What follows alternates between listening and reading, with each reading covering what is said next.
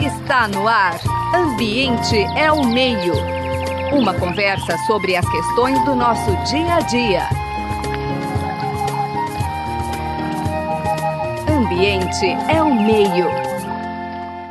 Boa tarde, ouvintes da Rádio USP. Estamos iniciando mais um programa Ambiente ao Meio. Hoje, com muita alegria, satisfação enorme de conversar com a Maria Amália de Souza, a Amália, do Fundo Casa Socioambiental, a quem agradecemos muito a disponibilidade de conversar conosco e contar um pouco, um pouco, né, Amália? Não dá para contar muito porque o programa não é tão longo assim, sobre o Fundo Casa, a origem dele, uh, os conceitos e tudo mais. Muito obrigado mais uma vez, Amália.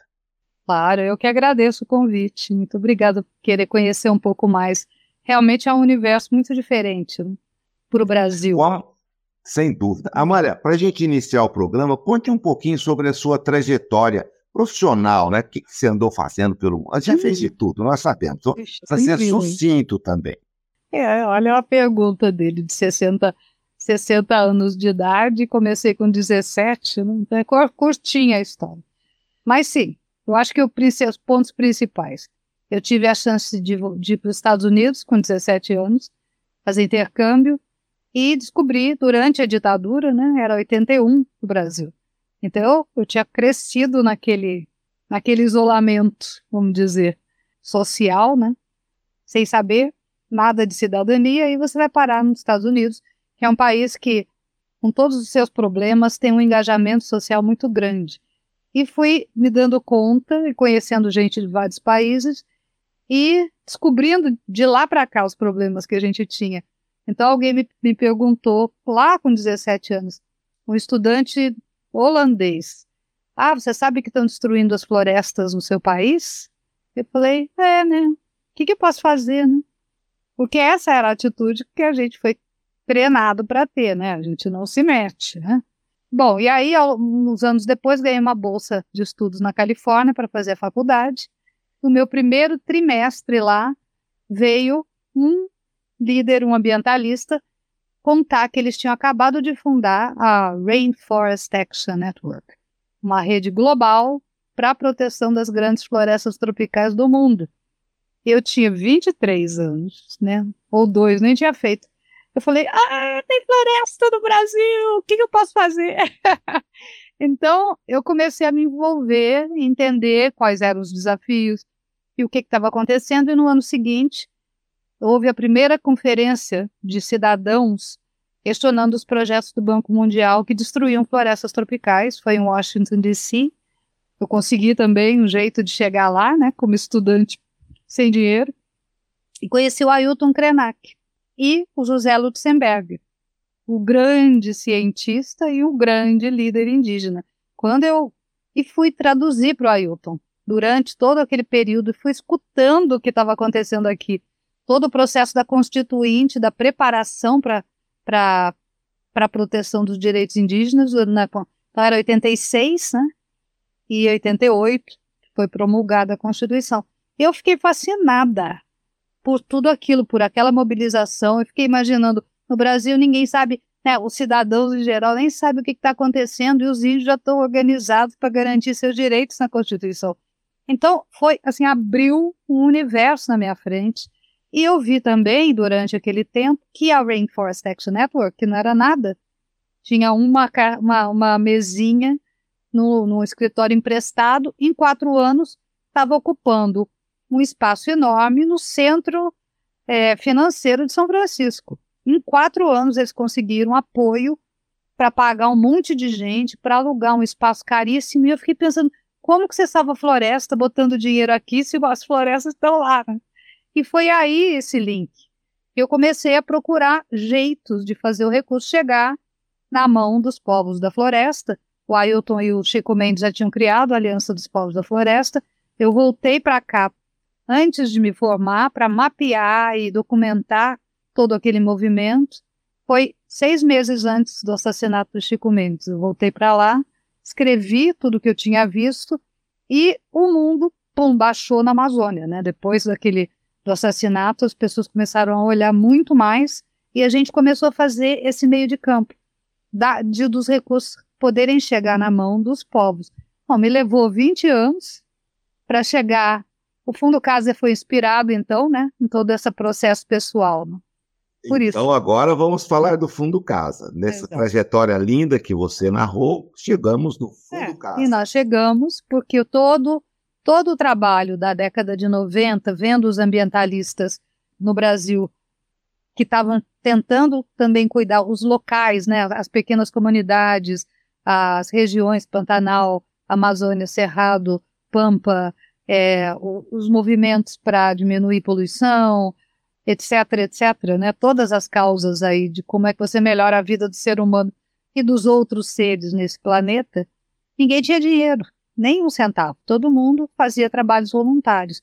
E foi na década de 90 que a gente começou a quebrar essa parede. O recurso ficava na mão de grandes ONGs ambientais ou conservacionistas, porque tira, tira as pessoas e, e, e seca floresta e bicho, ou das, das grandes é, think tanks, né, dessa, da, da área é, de, de, justiça social, eram que vinham das igrejas e dos governos, das cooperações e tal, e não chegava na população, na sociedade e nas ideias da sociedade. Então foi aí que a gente começou a vislumbrar caminhos para ir alimentando essa ampla né, sociedade com iniciativas próprias de, de recursos nos montantes que elas podiam passar a dominar todas as ferramentas e começar a crescer. E é isso exatamente que a gente faz no Fundo Casa.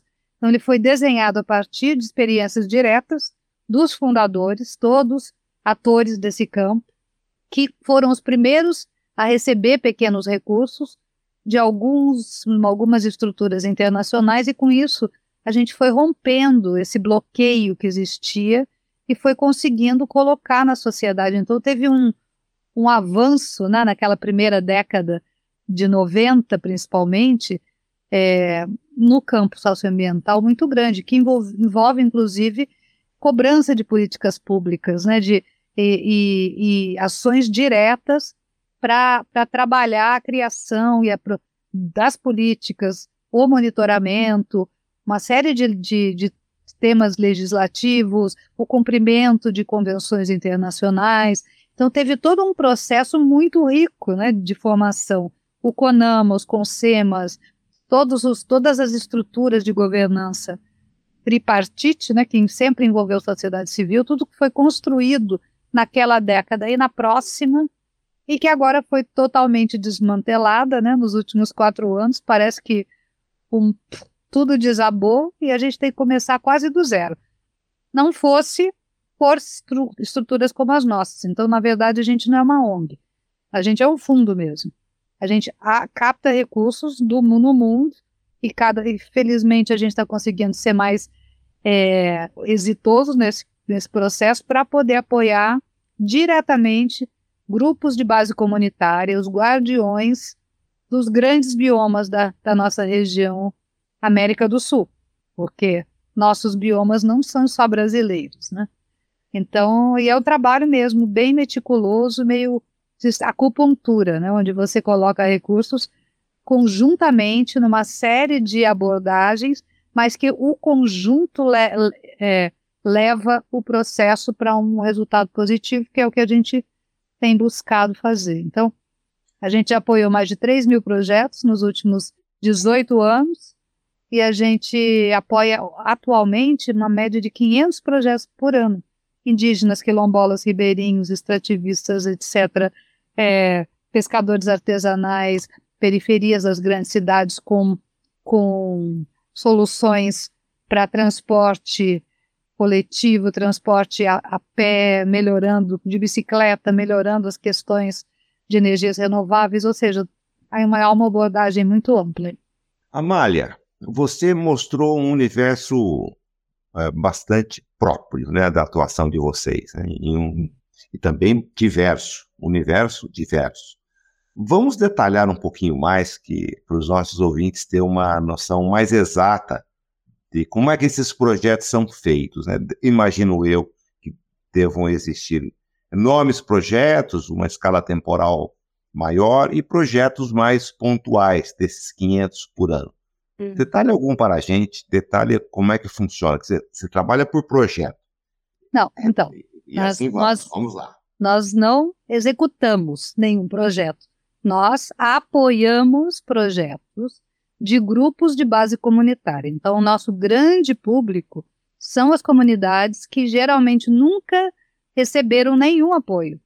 Então, a gente, além do recurso, para que elas executem, elas definam as suas próprias soluções, a gente também entrega ferramentas de gestão institucional, de gestão financeira, de comunicação, é, que, que para que eles entendam melhor a, a legislação, o que, que eles têm que cumprir para poder se manter funcionando, né? é, as instituições, as, as, pequenas associações que eles estão criando, têm que ter uma estrutura para se manter sempre legalizada, para não ter uma conta bloqueada. Então, a gente, além do recurso, a gente oferece treinamentos pra, de todas as para essas ferramentas. E hoje a gente até tem uma série de vídeos onde a gente vai detalhando. Isso pode ser encontrado no nosso canal do YouTube. São, se eu não me engano, seis vídeos que foram desenvolvidos a partir de uma experiência riquíssima durante a pandemia, quando a gente não podia reunir as pessoas fisicamente. Então, nós criamos, e tudo que a gente criou nas, no, nos nossos programas aí de fortalecimento de capacidades, que a gente não chama de capacitação, porque existe capacidade nessas comunidades, né? O que elas precisam é fortalecer algumas, ganhar novas ferramentas. Mas aí a gente foi fazendo uma série, fez mais de 70 dessas oficinas durante essa pandemia e, e foi apurando as informações, os processos, é, a possibilidade desses grupos também se conhecerem, saber que, apesar de eles estarem distantes geograficamente, nunca se terem se encontrado, que eles estão fazendo coisas muito semelhantes. Então, existe um enriquecimento das relações desses, desses grupos invisíveis. Na verdade, o que a gente faz é apoiar grupos, então a maioria são projetos de pequenos montos por vez. Não é que a gente pode apoiar mais de uma vez a mesma associação, mas a gente tem que começar onde eles são capazes de absorver, de fazer a gestão, para depois ver se aumenta. Então, no, nosso objetivo não é grande, não é apoiar grandes projetos, mas a gente apoia também, muitas vezes, por demanda de financiadores. Né? Então, a gente tem que fazer o duplo trabalho de captar para doar. Mas a gente só faz isso, a gente capta para doar. Então, por isso a gente tem agora apoiado uma média de 500 projetos por ano em vários tipos de abordagem. Então, vai depender, a chamada é feita a partir também de relações muito profundas com o campo, porque a gente vem do movimento socioambiental como indivíduos, né, de mais de 40 anos de atuação, cada um de nós. Então, a gente trabalha, o movimento ambientalista no Brasil tem uma característica muito peculiar. Ela é, ela é feita de redes, redes que se relacionam, redes temáticas regionais, é, por públicos, por desafios, né, como por exemplo os impactos de obras de infraestrutura. Então tem tem grupos de trabalho é, de clima, de gênero e as, e as redes vão se inter, intercalando ou como se inter, interatuando. E a gente faz parte e usa o conhecimento e as relações com essas redes para obter as informações sobre o que é realmente importante e relevante para esse público que a gente prioriza, que são os mais os mais esquecidos, os mais vulneráveis, os mais excluídos. O nosso objetivo é chegar o mais longe possível nessa camada da sociedade, mas que realmente são os grandes guardiões de biomas importantíssimos. Vamos falar desses guardiões de biomas. É, eu quero apenas lembrar aos nossos ouvintes que hoje estamos conversando com a Amália.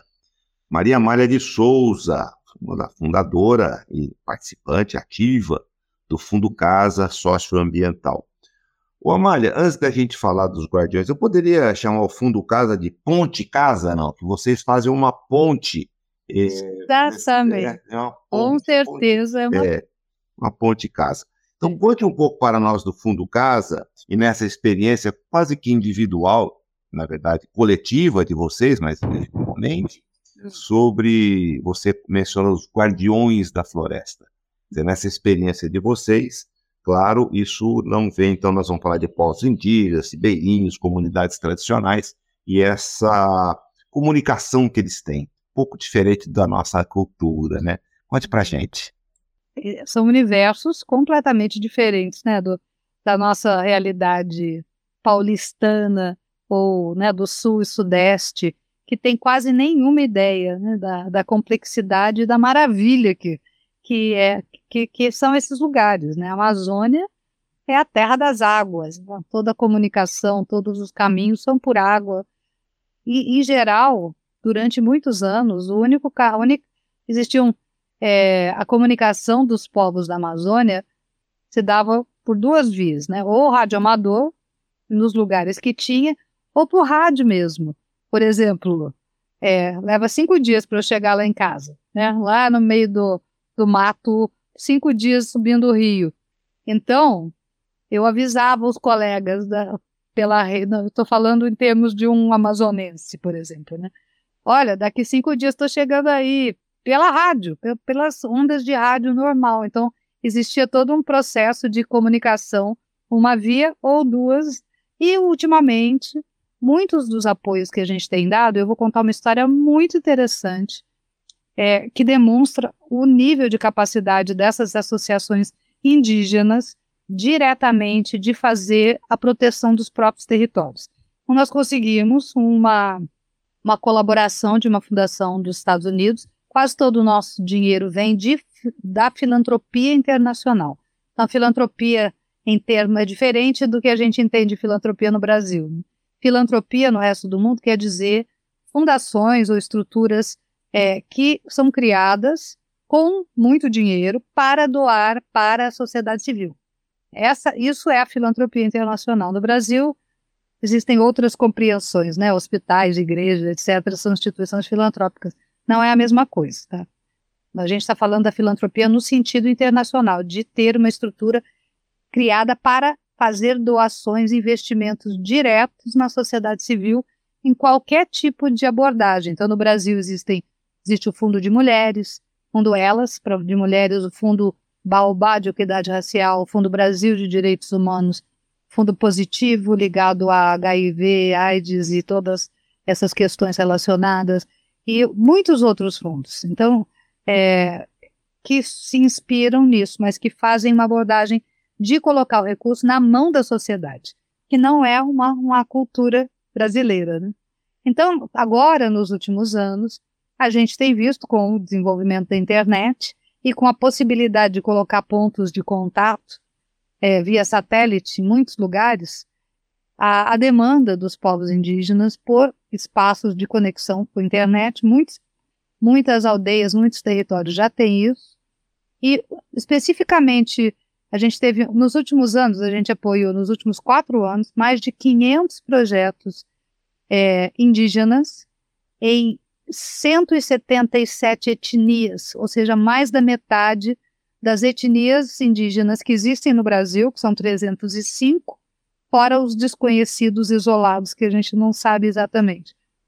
Mas dos 305, a gente conseguiu apoiar mais da metade diretamente das associações desses povos em quatro anos. Isso é uma façanha que até hoje nunca ninguém fez. Também porque não quis fazer, né?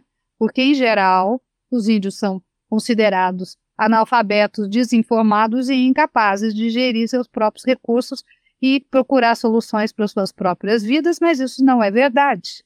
E é isso que a gente tem provado com a nossa abordagem. Então, vamos dizer que dos 550 projetos, a gente vai, pegou um grupo de 59 projetos apoiados num território, é, em algumas áreas demarcadas, que tinham que fazer a própria fiscalização das fronteiras.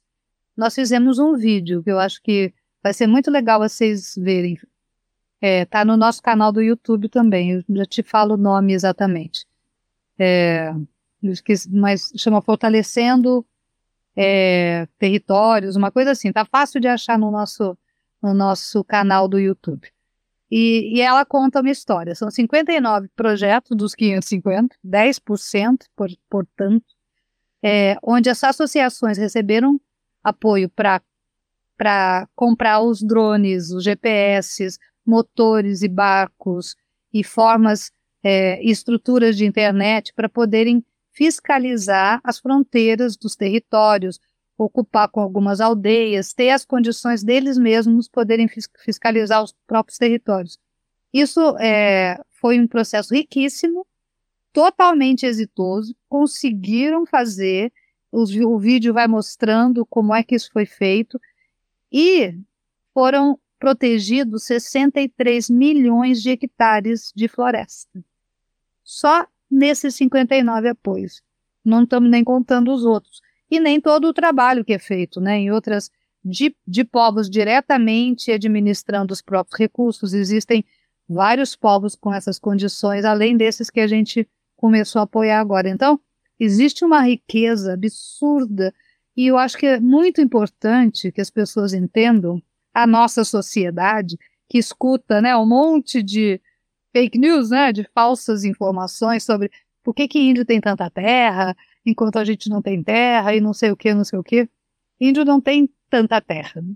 Índio protege um bem maior para a humanidade, que são essas grandes florestas.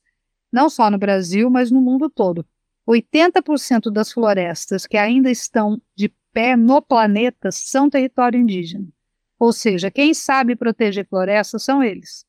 Eles e as populações tradicionais que chegaram depois, mas que aprenderam com eles, como os seringueiros, os ribeirinhos, até as famílias que foram assentadas e que estão lá há décadas, aprendendo como é que você convive com um ambiente tão rico como esse.